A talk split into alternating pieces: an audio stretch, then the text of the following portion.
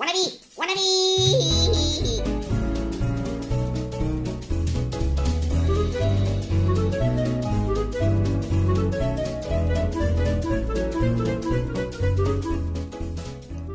Pandilla Maravilla, guanabichas, guanabichos y guanabiches, bienvenidos a la profunda caverna del desconocimiento. Siéntanse cómodos en los espesos lodos del pantano de la desinformación. Hoy vamos a platicar sobre tres temas. Destriparemos algunos de los ejemplos más sólidos de cómo la mercadotecnia ha instalado marcas comerciales en nuestro cerebro desde hace varias décadas.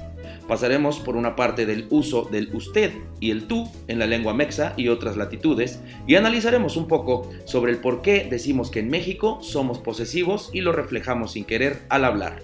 Sin más preámbulo, aquí Comenzamos. seguramente varios expertos en mercadotecnia estarán escuchando esto y van a refutar algunos de los puntos que vamos a platicar, así que desde ya una disculpa por invadir su terreno, queridos expertos mercadólogos, los amo, nunca se mueran, por favor. Pandilla, ¿cuántas clases de mercadotecnia conocen? No es un examen, no. Este es un ejercicio para la gente que no posee la información académica sobre el tema, pero estaremos todos de acuerdo en que existe, aparte de la escuela fundada por Kotler, otra que es la de la vida, así como lo oyen. Eh, pues a todos, a todos nos brota repentinamente el emprendedor que llevamos dentro y decidimos que las podemos todas y que no necesitamos tener una especialidad para ser unos genios del marketing. Hay un poco de razón de ello, pero no, no es tan fácil. Por algo, la experiencia de estas personas es tan indispensable y está presente en todo momento de nuestras vidas. Todo lo que pasa a nuestro alrededor tiene que ver con la mercadotecnia. Y hay pruebas de que nos vale madre simplemente porque esta ciencia trabaja en una zona del cerebro que tenemos arrumbada como la caminadora de 17 mil pesos que compraste a meses sin intereses en Liverpool y ahorita está llena de toallas y ropa sucia. ¡Te creas, güey! Pero es cierto, uno de los ejercicios que podemos realizar rápidamente es el siguiente. ¿En qué piensas cuando te mencionan con qué clase de pan se preparan los sándwiches? La respuesta automática, al menos del 75% de ustedes, miles de guanabichos, será pan bimbo. Pan bimbo, güey. Ni siquiera sabemos cómo se llama el pinche pan por sí solo. Tenemos la marca comercial tatuada en la parte trasera del cerebelo. El famosísimo pan con el que se prepara este manjar de la hueva al cocinar y lonche por excelencia de la primaria es pan de caja. Sí, ese es el nombre. En segundo lugar ya estarán aquellos radicales que habrán respondido con Wonder. aún dudando de la fecha de su propio día de nacimiento. Pero ese solo es un ejemplo, porque allá por 1989,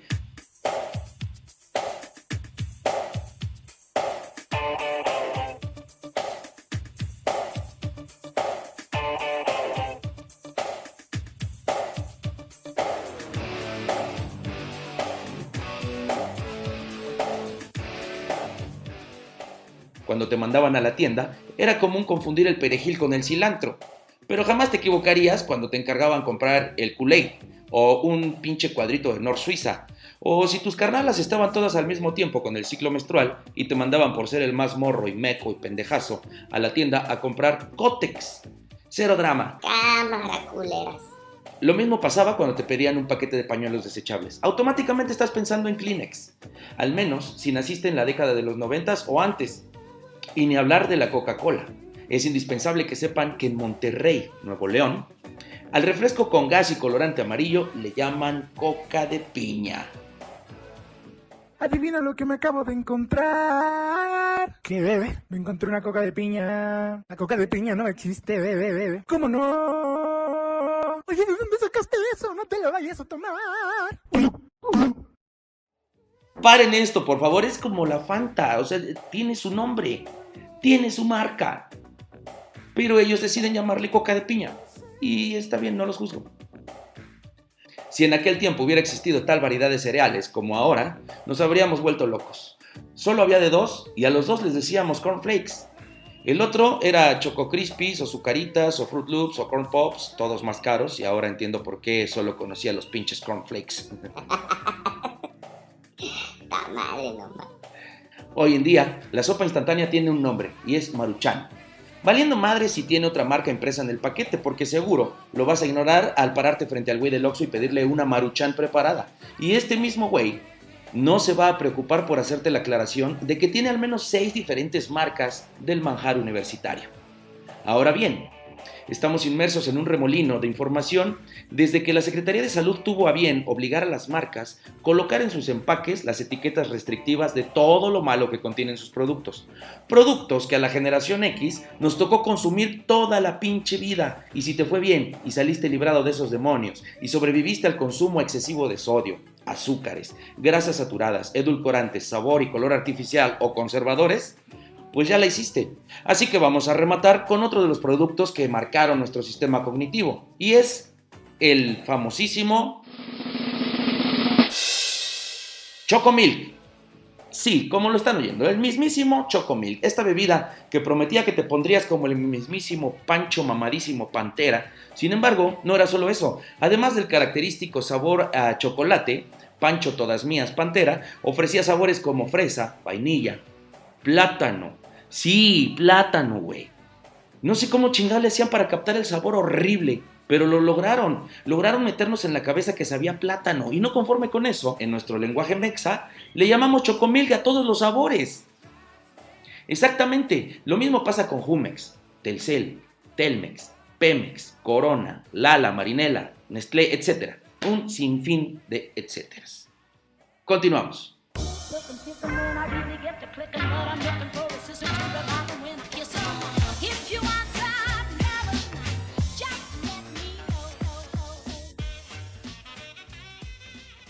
Así es, amigas y amigos. Bueno, en algunos de los capítulos de la serie anterior hablamos sobre la forma característica de el expresarse en castellano, específicamente en nuestro país, donde concluimos que en un intento por ser amables, utilizamos las palabras en diminutivo como si eso redujera el impacto de las ideas o el significado real de lo que queremos decir. No me malinterpreten, pero no es lo mismo decir Ay, qué bebé tan feito. a decir, Ay, qué bebé tan feo. ¿ven? Hay una gran diferencia en el sentido de la intención, pero a fin de cuentas estás diciendo que el bebé está horrible y nadie se atrevería a decirlo con todas sus letras, pero suavizando un poco, disfrazas tu brutal honestidad con diminutivos y listo, ya no eres un culero o culera. Ahora eres un culerito o culerita. Ahora bien, la igualdad. La igualdad, amigas y amigos, ese concepto por el que en las últimas generaciones se han desatado luchas incansables entre la misma sociedad que choca con pared cada vez que se intenta llegar a un acuerdo o equilibrar balanzas. Es un estira y afloja en la lucha de las clases y el poder. Los que tienen mucho no quieren compartirlo y los que tienen poco desean tenerlo todo. Pero en este momento no vamos a debatir sobre el marxismo ni mucho menos. Aquí venimos a hablar de lenguaje. Y es que en este contexto también existe el clasismo y está asentado sobre las bases de una conquista que nos dejó marcados de por vida, desde el idioma hasta la religión, pasando por otras costumbres arcaicas que aún hoy en día se tienen como actos cotidianos y denotan el estatus o jerarquía de las escalas sociales. Para entrar en materia, vamos a hablar del uso del usted y el tú, esta forma que tenemos en el castellano para dirigirnos a otras personas y su utilización actual podría tener una acepción de respeto, por ejemplo, al referirnos a las personas mayores, sin pensar que esto podría ser un vicio que se quedó instalado en nuestras mentes. El usted existe y sigue en uso en todos los países de habla hispana, pero para las normas, obviamente impuestas por el uso, cambian en cada uno de ellos. Por ejemplo, en Argentina y en España, irónicamente, se emplea mucho menos que en México y Colombia, pero en Colombia son los reyes y a mí me encanta el acento colombiano.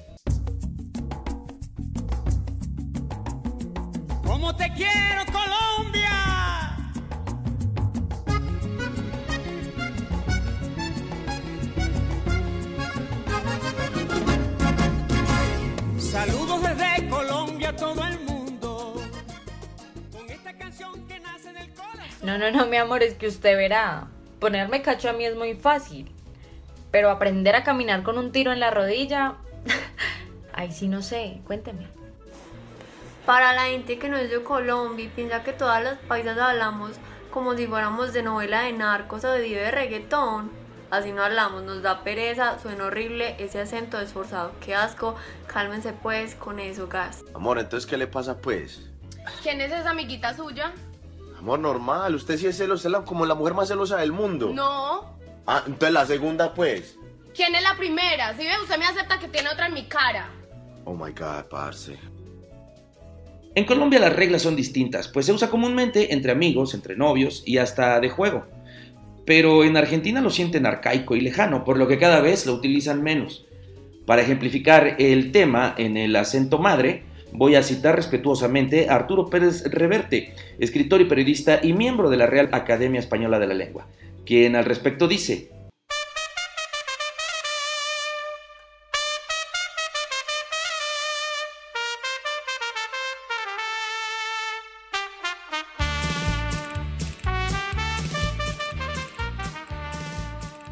Dirán algunos de ustedes, ¿qué más da?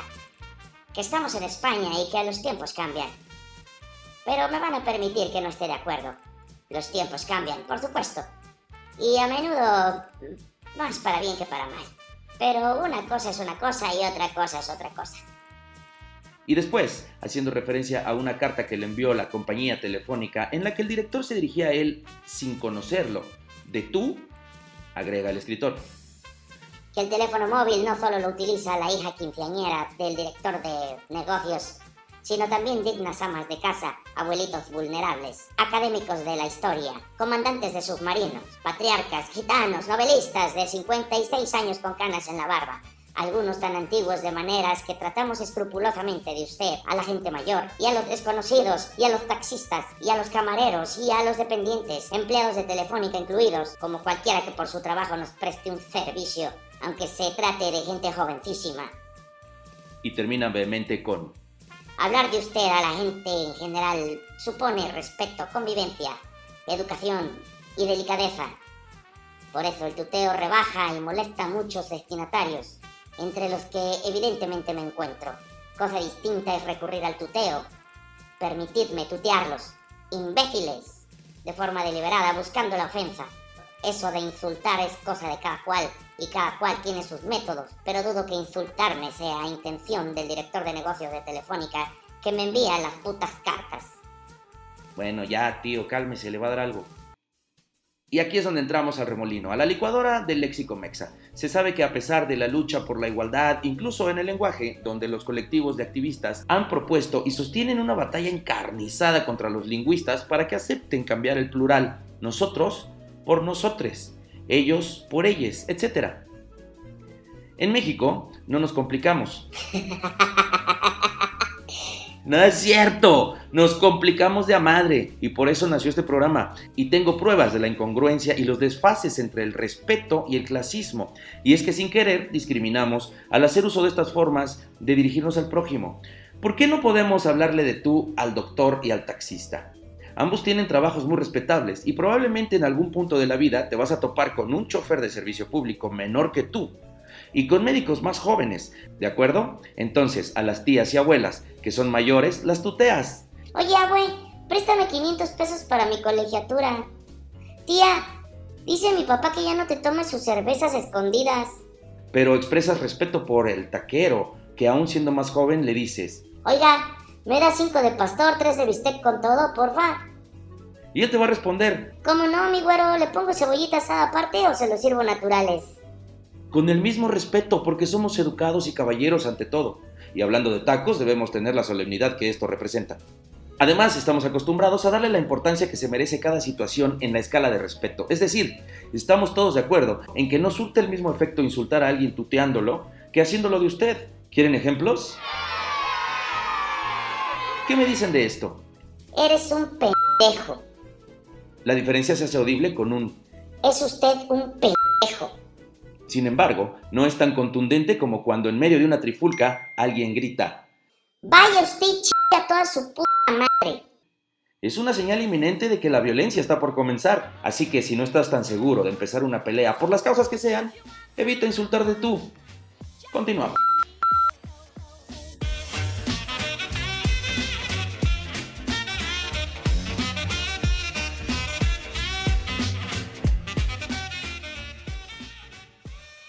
¿Consideras que tú o tu pareja son algo posesivos o controladores, incluso tóxicos al hablar? Bueno, pues no es algo exclusivo de las relaciones en pareja. Generalmente en México hablamos así y no hemos logrado identificar conscientemente esta situación. Para ponerlos en contexto, cito algo que me mandaron hace unos días y fue publicado en la página Larus Latinoamérica y es digno de analizar. Y es que la publicación señala que en este lado del continente somos muy posesivos y nos encanta reafirmar la posesión al hablar. Por ejemplo, Me duele mi panza. Me comí todo mi tamal.